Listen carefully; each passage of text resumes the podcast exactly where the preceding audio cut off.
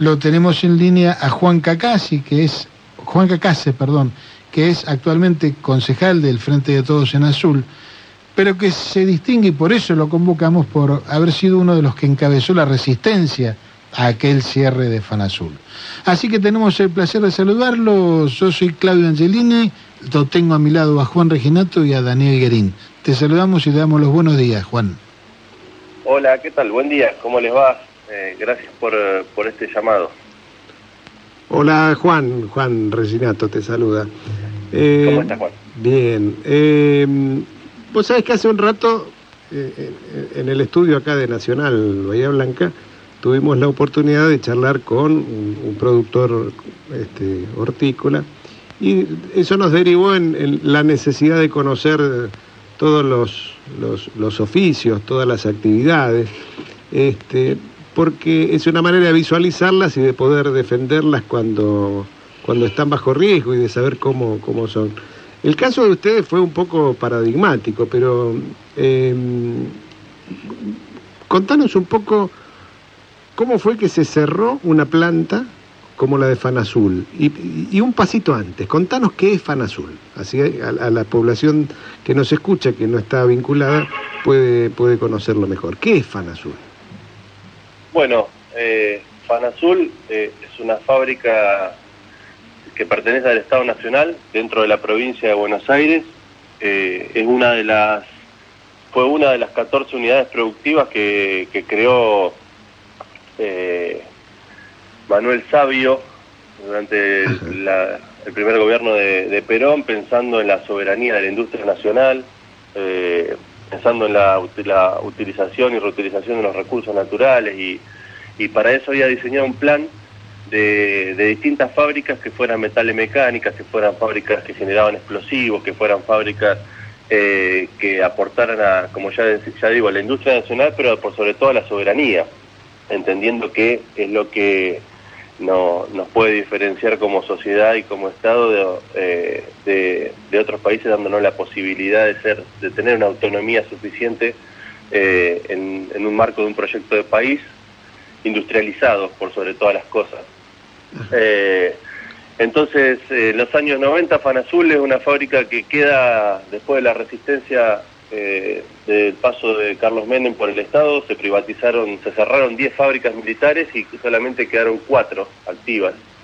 Dos en, en Villa, dos en Rosario, en, perdón, en Córdoba, que una está en Río Tercero, otra fábrica está en Villa...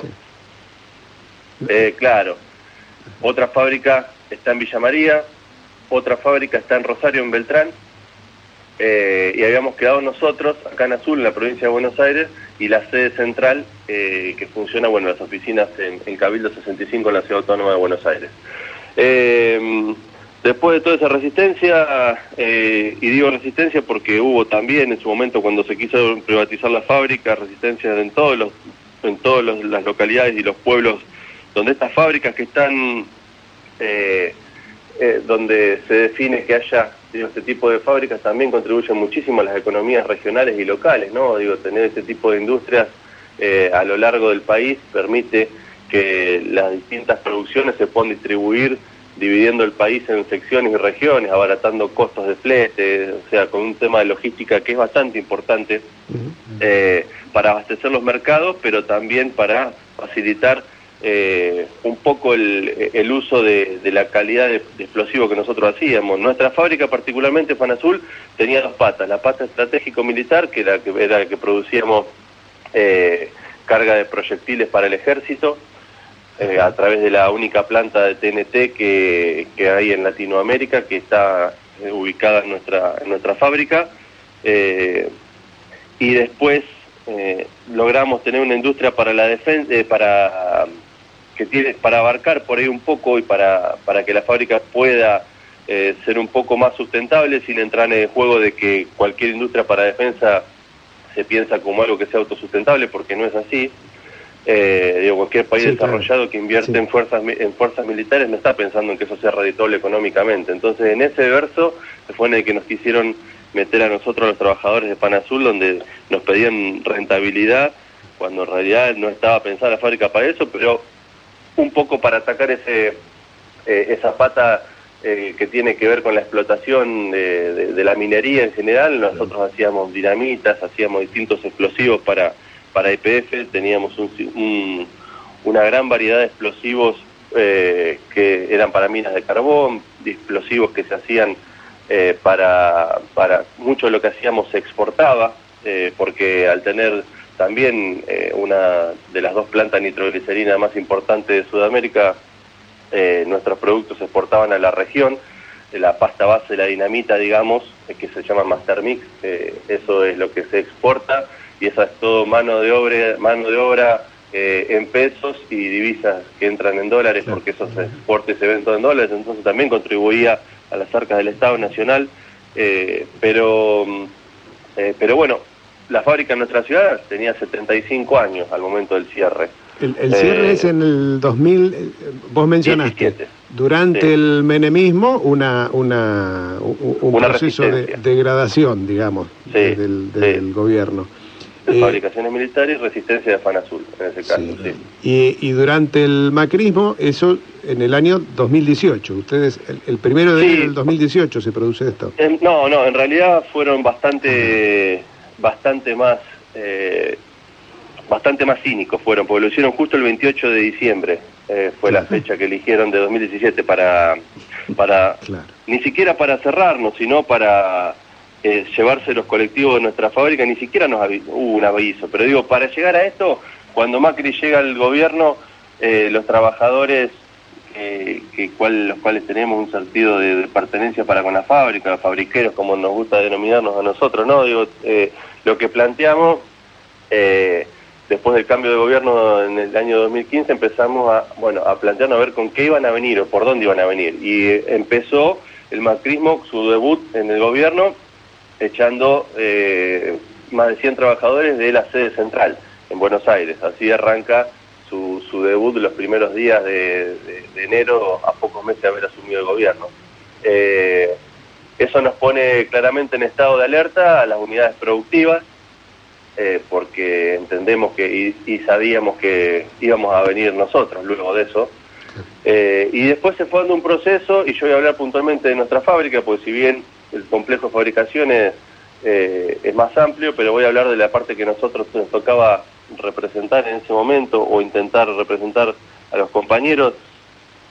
acá lo que fueron generando a partir del 2016 fue un escenario perfecto para en fines de 2017 eh, venir y cerrar la fábrica como les placía. ¿Por qué digo esto? Porque durante el periodo de, del año 2016 empezaron con problemas, empezamos con desabastecimiento de materias primas, empezaron a, a, objetar eh, distintos tipos de, auditorías eh, que había tenido la fábrica y por eso nos dejaban sin gasoil eh, un mes y pico, sin, sin materias primas, digo el gasoil, considerando que nuestra fábrica está emplazada a 35 kilómetros de la ciudad y nosotros íbamos en colectivos que eran de fabricación, arrancando por la llegada a la fábrica, pero lo principal no era el, cómo llegar, sino la materia prima para la cual usábamos, el, gasoil como materia prima también. Eh, pero digo, el gasoil por un lado, el desabastecimiento de distintos tipos de materias primas y si producíamos, producíamos, y si no producíamos mejor. Nuestra fábrica se manejaba con un organigrama que la sede central era la que le pasaba. No es que uno como operario puede sentarse y decir hoy tengo ganas de hacer cinco cajas de explosivos o mañana puedo hacer 60 porque se me ocurre. No, hay una planificación. Dejaron de, hacer las ventas necesarias, eh, achicaron el propio mercado que tenía nuestra, nuestra fábrica por, la, por las ventas, dejaron y distribuyeron a, Gusto y Piacere eh, cómo se estaba produciendo nuestra fábrica eh, para luego eh, de un cambio de, un interventor, seis meses antes que nos cerraran llega Luis Riva, que fue el, interventor en ese momento que, estaba a cargo de fabricaciones militares, nunca casualidad con, con el macrismo y sus CEOs, ¿no? Pero Luis Riva venía de una del sector privado de, de las empresas que tenían que ver con energía eólica y demás, eh, de CIMSA, un, complejo de parque eólico y demás, de IMSA, eh, y este tipo lo que hizo fue venir una sola vez a la fábrica a pegar una recorrida caminando que debe haber durado 25 minutos más o menos y después de eso con los papeles que con los que ya venían planificando de antes eh, un día nos convocan a, Buenos Aires y nos dicen que la fábrica de azul da pérdida, que no se puede sostener en el tiempo y demás, y eso fue lo único que, se nos dijo. Luego de eso empezaron a echar eh, compañeros de otras fábricas en diciembre de 2017, eh, entre fines de noviembre y principio de diciembre, y para nosotros había quedado lo último y nadie nos decía qué iba a pasar, pero no solamente fue eso, sino que un mes y medio antes militarizaron la, la fábrica, ¿con qué? Con presencia de la Policía Federal, porque empezaron a llenar cada vez más de Policía Federal la entrada, que nunca nuestra fábrica había estado custodiada de esa manera. Eh, y el día que nos cierran, la semana de, de, la última semana de diciembre, eh, con unos argumentos sinceramente eh, terribles, trajeron gente de, de varios lados de la Policía Federal eh, diciéndonos que iban a custodiar la fábrica por las fiestas, o sea, se nos tomó el pelo todo el tiempo. No, claro, no, claro, para que eh, dieran las cañitas voladoras. Claro, como si no hubiera habido 74 años antes que la cerraran la, la fábrica fiestas todos los años y bueno, entonces prepararon un, un, escenario donde nos vamos, claramente nosotros estábamos en medida de alerta, no sabíamos si producir, si no producir, porque teníamos la cabeza de los trabajadores en cualquier lugar. El director de la fábrica era incapaz de saber lo que estaba pasando eh, o por lo menos incapaz de transmitirlo, no, no sé, eh, pero no, no estábamos de, ninguna manera pudiendo identificar qué es lo que estaba pasando, hasta en algún momento nos arriesgamos a pensar que, que habíamos eh, que habíamos zafado, por decirlo de alguna manera, la cantidad de despidos que se venían dando.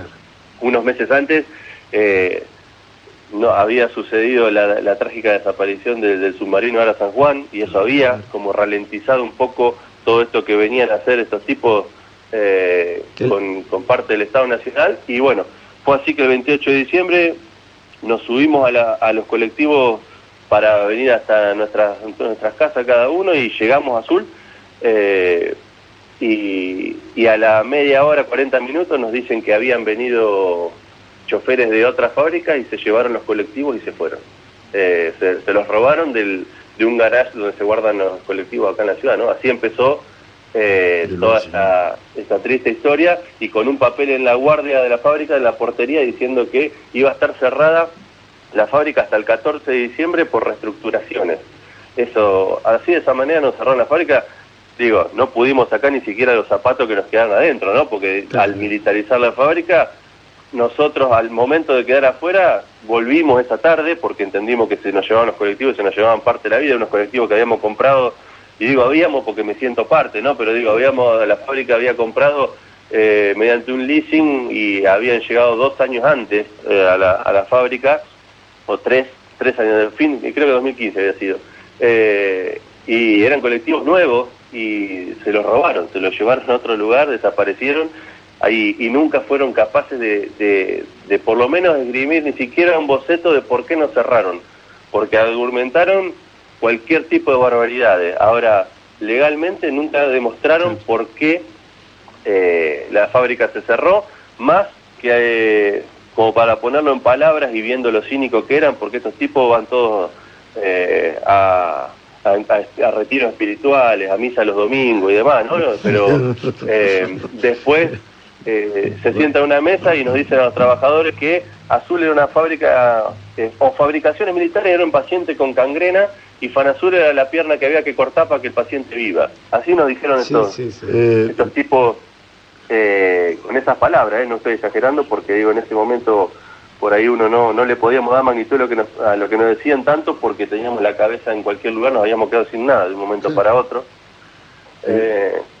Y, y, bueno, así, así empezaron después un montón de cuestiones ¿no? que, que tuvo que ver con resistencia de los compañeros y demás. La misma esa noche cortamos las rutas acá en la Ciudad Azul, muchas cosas se dieron a conocer, pero de las que hicimos y muchas otras quedaron tapadas, porque encima gobernando esta gente, eh, ahí sí que te demuestran el uso hegemónico de los medios de comunicación. Obviamente. Nos eh, enterábamos por los fabriqueros con los que hay contactos subterráneos que estaban haciendo esa resistencia. Claro, eh, hemos hecho cortes de ruta de días y nunca nada de eso pudo salir a la luz a pesar de que nosotros entendíamos que cortando una ruta no íbamos a, torcer una decisión política, eh, pero, pero, a conocer. por lo menos que no, o que tuviéramos alguna mesa de diálogo para poder llegar a hablar, porque la verdad que lo que sucedió fue que nos quedamos de un día para otro sin trabajo, eh, se nos se nos despelotó la vida a todos los que estábamos dependiendo de, ese trabajo claramente de un día para otro, porque ni siquiera tuvieron eh, la, la hombría de por lo menos un tiempo antes decirnos algo, eh, y de hecho esto sí fue tuvimos dos o tres reuniones en Casa Rosada ya después de cerrada la fábrica y fue marzo del 2018 eh, porque intercedió el obispo de la ciudad de Azul, por eso fue que nos dieron una reunión eh, en, la Casa Rosada donde estaba Marcos Peña, eh, que Marcos Peña en el 2017, antes que nos cerraran la fábrica acá, previo a las elecciones de medio término, con el intendente de acá de Azul, Hernán Bertelli, salieron una nota del diario a, decir que no, no, pasaba nada con Azul, que no iban a tocar una fábrica. la recordamos, la recordamos. Bueno, y ese gauchito, ese gauchito estaba en la mesa también después que nos habían cerrado, eh, diciendo que, bueno, que si nosotros, si nos hubieran, porque yo le planteaba esto, ¿no? Me tocó participar de esa reunión, digo, ¿cómo van a hacer semejante cosa y sin ni siquiera tener en cuenta lo que nos pasa en la vida de cada uno? Y los tipos nos decían, y bueno, si nosotros le decíamos seis meses antes que la íbamos a cerrar, ¿ustedes qué iban a hacer? y claramente que no lo íbamos a aplaudir, pero eh, hubiéramos podido votar. La, discusión eh, sobre, claro, pero digo, eh, yo creo que, que la, puede ser que hay compañeros confundidos que a veces sí eh, creen, se creen parte de un modelo que después te excluye a patada, ¿no? Eh, y puede ser que haya gente que se confunde, se equivoque cuando vota, pero lo que no puede haber es una posibilidad de, de, ser tan, tan basura o tan poco respeto para con la gente, porque la verdad que había, podría... Me pregunta lo, que me quiero que me ayudes a reflexionar. Fabricaciones, Daniel Green es el que te está hablando y te saluda y, voy a incorporar la palabra fabriquero, me encantó. Está, es una hermosa palabra. Es una hermosa palabra que, que nos da identidad. Sí, claro. No solo a ustedes, sino a nosotros. La mm, Fabricaciones Militares es un poco la, la, la, la empresa que funda la, gran fundación de la empresa minera en la Argentina. Eso que hace el desarrollo minero en la Argentina en una segunda etapa, ya vemos, tercera etapa, yendo hacia atrás. Hubo otras, pero Fabricaciones Militares es la que se involucra y se involucra desde el Estado Nacional en el recurso mineral de toda la Argentina y con una de las ramas haciendo servicios a la minería, justamente Fanasur era una de esas.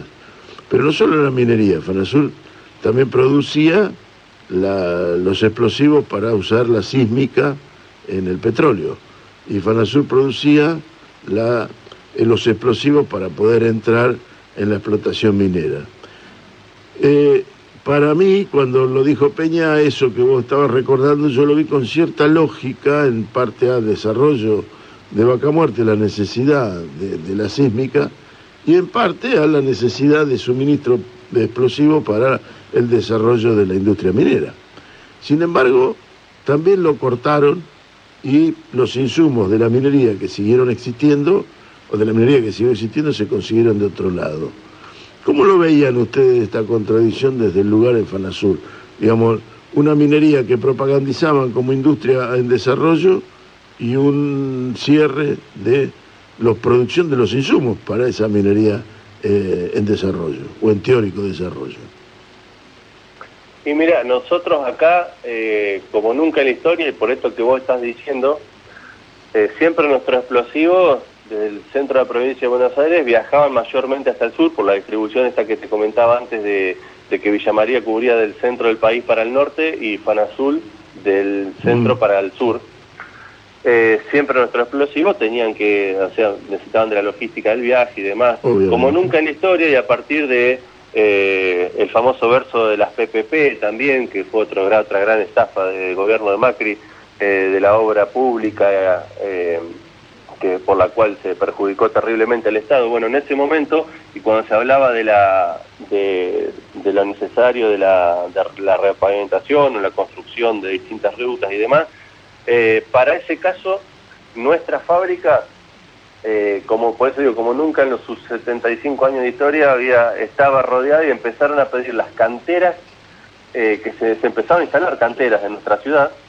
De hecho, al momento de cierre de nuestra fábrica había instaladas seis canteras y había otras 10 más que se estaban instalando y le habían ya pedido permiso al municipio para el desarrollo de, de- de- de la piedra, extracción de piedra, Claro. y que iban a necesitar de los explosivos que la tenían a 30 kilómetros. O sea, entre 30 y 60 kilómetros el, el radio donde las canteras se están instalando, y de hecho están instaladas, muchas terminaron de instalarse, eh, algunas pocas otras no lo terminaron de concretar, pero, eh, pero como nunca en la historia estábamos preparados para poder abastecer al mercado local eh, con nuestros explosivos, que les convenía porque era más barato. De hecho, para que se den una idea, porque digo, esto le costó también a algún funcionario que estaba dentro del gobierno de Cambiemos, el gobierno eh, local de Cambiemos, de la mano del intendente Bertelis, eh, digo, un funcionario que también tenía relación con las canteras y demás, es un funcionario que nos acompañó a la Casa Rosada, pero que en ese momento le costó su, su puesto de trabajo también, lo echaron. A este funcionario, porque ahí lo que él había conseguido es que las canteras de alrededor, de nuestro alrededor, se pudieran hacer cargo de la fábrica, aunque sea como en comodato, de, la, de, de- de las instalaciones de la fábrica y las máquinas, para poder producir lo que ellos estaban necesitando. Y no es que nosotros queríamos como trabajadores dejarle a los privados lo que concebimos como el Estado como el garante de, de- de- de- de oportunidades y de equilibrio, como hace un rato cuando escuché que recién estaba, eh, estabas hablando vos, si no me equivoco. Eh, digo, nosotros concebimos al Estado como el que tiene que ser el, el garante de, que la cosa funcione, de que sea justa, de que pueda haber posibilidades de, de que el mercado esté regulado y demás, pero bueno, en ese sentido eh, teníamos un Estado nacional que, pero como, como bien lo planteas, por un lado hablaba de un desarrollo, que por otro lado nos cerraba la industria nacional que podía proveer a ese Estado, pero porque le estaban haciendo el caldo gordo siempre a sus amigos. O sea, el explosivo que nosotros dejamos de, de- de- de vender y los contratos que teníamos con Minera Santa Cruz, que teníamos con distintas empresas, ¿Alguien digo, esa- ese, explosivo, ese explosivo se terminó eh, importando. Se Claro. traía de Chile, se traía de los chalecos antibalas que dejaron de hacer en otras fábricas, se traían Claro. de Irán. Digo, acá el, el TNT que nosotros dejamos de hacer, lo estratégico militar, eh, digo, ¿saben? Los tipos estos nos decían que las hipótesis de conflicto bélico real se habían terminado Claro. y que por eso las guerras ahora iban a ser cibernéticas. Y yo siempre les pregunto, cuando me toca hablar, alguna, alguna vez que me toca, digo, me gustaría saber si en Ucrania ahora se están tirando con mail eh, o, o bien están usando Claro. explosivos, eh, ¿no? Como los que conocíamos. Entonces digo, la verdad que han sido tan...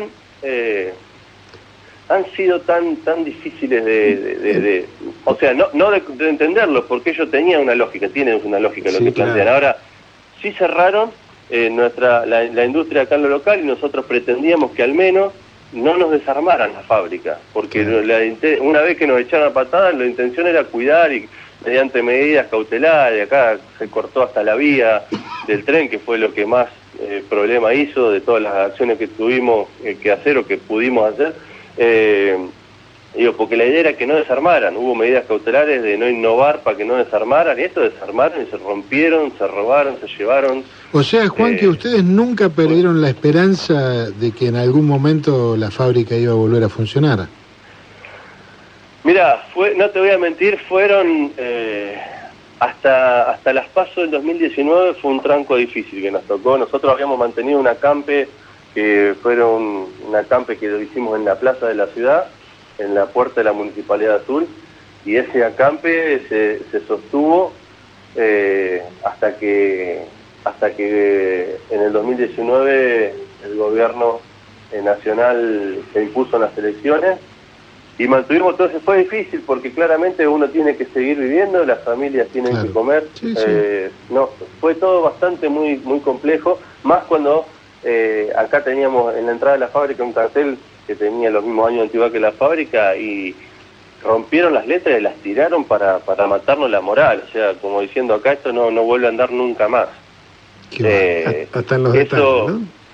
Claro, no, no, por eso digo, buscan las fechas justas, buscan Digo, sí, eh, sí. digo, mensajes muy muy directos que eran, iban todos a matarnos la moral. Sí. Eh, entonces fue difícil y recién lo, lo- lo- la, la expectativa más grande la empezamos a tener eh, un poco tiempo antes de las pasos, cuando vino Agustín Rossi a nuestra ciudad, que había sido ministro de Defensa, que había estado en nuestra fábrica y con, tomó un compromiso de, la reapertura, en el caso que se impusiera el, gobierno del frente de todos y bueno, esa, esa promesa empezó a tomar forma una vez que en el 2019 gana el gobierno encabezado por Alberto Fernández. Claro. Eh, Juan, la verdad es que a nosotros nos parecía que es muy importante no olvidarse de las cosas que pasaron, sobre todo porque eh, es una manera de evitar de que vuelvan a suceder, ¿no? nosotros estamos viendo ahora candidatos que ya se animan a decir que van a cerrar, van a dinamitar. Bueno, con dinamita encima va a ser importada, dinamita va a ser importada. ¿O no? Este, digo, ¿te parece que, es necesario mantener este esta, esta memoria viva mm, para, para, para evitar que vuelva a, pasar lo mismo? Mira, yo creo que, como una frase que no, ya está más que hecha, pero todo pueblo que, que se olvida de dónde viene o que pierde memoria está condenado a repetir la historia. Eh, por eso nuestra, desde nuestro lugar y, y muchos de nuestros compañeros y demás, siempre hemos luchado porque a partir del año 2019 que se empieza con el, con el proceso de reapertura de fábrica, eh, podamos entrelazar eh, nuevamente contactos con la sociedad azul. y siempre tenemos, siempre tuvimos y tenemos aún intenciones de poder hacer recorridas en las escuelas, porque de hecho son, son proyectos en los que hemos avanzado, eh, para, para poder contar, y, de hecho muchos ya lo hemos hecho sin ningún proyecto, ¿no? Pero digo, hemos ido y vamos porque creemos que eh, los pibes y pibas de las escuelas tienen que saberlo, por lo menos los nuestros, arrancar por acá, ¿no? Eh, que, que hay una historia y que es muy reciente, eh, y cuál es la importancia de, de, saberla y de tenerla fresca en la cabeza, eh, pifiarle puede pifiar mucha gente a muchas cosas, ¿no? Todos nos confundimos, nos equivocamos en lo cotidiano, en, lo que hacemos. Ahora, eh, yo lo que estoy seguro es que lo que no decimos y lo que no contamos y lo que dejamos que pase, eh, no se pone en valor. Y yo eso, eso es necesario poner en valor, así como lo planteas vos, que eh, hay dos modelos de, de, país por el cual se está buscando y ahora casi este, este tercero que es de la mano de los libertarios, que más contradictorio que el nombre no tienen nada, porque digo, se llaman libertarios, están en contra de todo lo que sea libertad. Y, llevan eh, a una defensora de la dictadura. Es un poco no, pero por eso. Pero digo, en este, en este camino es en el que andamos y el que necesitamos contar y expresar eh, por qué. ¿Por qué cuando el Estado eh, no está eh, pasan todas estas cosas? ¿Por qué cuando el Estado de la mano de un gobierno de tilde neoliberal te oprime y te calla y, el terrorismo de Estado que hacen es terrible? O sea, en nuestra historia está, está asociada, no, no podemos disociar eh, el pasado que tenemos, la dictadura, no, no es una casualidad que las dictaduras lo que se cayó primero fueron las chimeneas de las fábricas, o sea, la resistencia popular. ¿Y por qué se da en esos ámbitos? Y porque somos las fábricas o los ámbitos laborales son los que en lo cotidiano ofrecen resistencia porque te pueden decir muchas cosas por televisión, pero después la víscera más sensible del trabajador siempre del bolsillo. Siempre sabemos cómo estamos siempre sabemos el termómetro que tenemos y cuál es, eh, o por lo menos tenemos la obligación de repetir hasta el hartazgo eh, que cuando hablan de, achicar gastos en el Estado, los gastos son los, trabajadores, o sea, siempre no, no están hablando de quitarle a los grandes a los que tienen grandes fortunas, o sea, no, ellos para eso es un aparato que forma, eh, está perfectamente aceitado lo de ellos. Entonces, es una obligación constante que tenemos los trabajadores eh, y por lo menos los que queremos defender la, industria nacional, los que entendemos que el Estado es el garante de este tipo de cuestiones, y, no porque uno dice ah, quiero el Estado en abstracto, no, no, es porque entendemos y ya los vimos y ya sabemos las distintas generaciones que vamos atravesando nuestro país, ya vamos viendo lo que hacen eh, los gobiernos que vienen por todo. Y en este caso, eh, digo, yo hoy podemos tener nosotros, hablando nuevamente acá de Azul, puntualmente de Fanazul, digo, antes de ayer eh, fue la primer vuelta a producir de la fábrica y fue la primera olla de producción de Mastermill que se hizo hace dos días después de cinco años, con todo lo que atravesamos. Y eso tiene que ver con, con que hay una conciencia de clase a la cual hay que nutrirla, porque nos tenemos que ir ayornando claramente las recetas. Eh, siempre eh, hay que leerla, estudiarla y saberla y hay que ir ayornándola también porque el enemigo también va ayornándose, va cambiando la estrategia. Por ahí te seducen con algunas cosas que después te hacen pegar a vos mismo un palazo en la cabeza con lo que te dicen, ¿viste? Que esto digo que convencen a votantes con argumentos falsos y después eh, andan andamos todos llorando sin saber sin saber a, quién, a, quién, a quién reclamarle, ¿no? Eh, Seguro, Juan, en, en, ese sentido este, nosotros no tenemos más que agradecerte el, por empezar la entrevista, por supuesto, pero agradecerte y en nombre tuyo a todos tus compañeros el haber mantenido viva la fábrica y por sobre todo viva la memoria. Así que bueno, te despedimos, te damos un montón de gracias por este rato y esperamos contactarte en cualquier momento.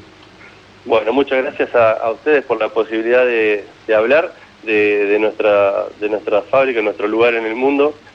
Eh, pero pero bueno, agradecido y bueno, esperemos que entre todos podamos construir la conciencia necesaria para para ir encaminándonos y, y, así poder ir ganando siempre más derechos para, para la clase trabajadora y para que no para nuestra industria nacional que tanta falta hace. Muchas gracias, saludos a la audiencia de la radio. Muchas gracias, Juan. Fuerte abrazo. Un abrazo.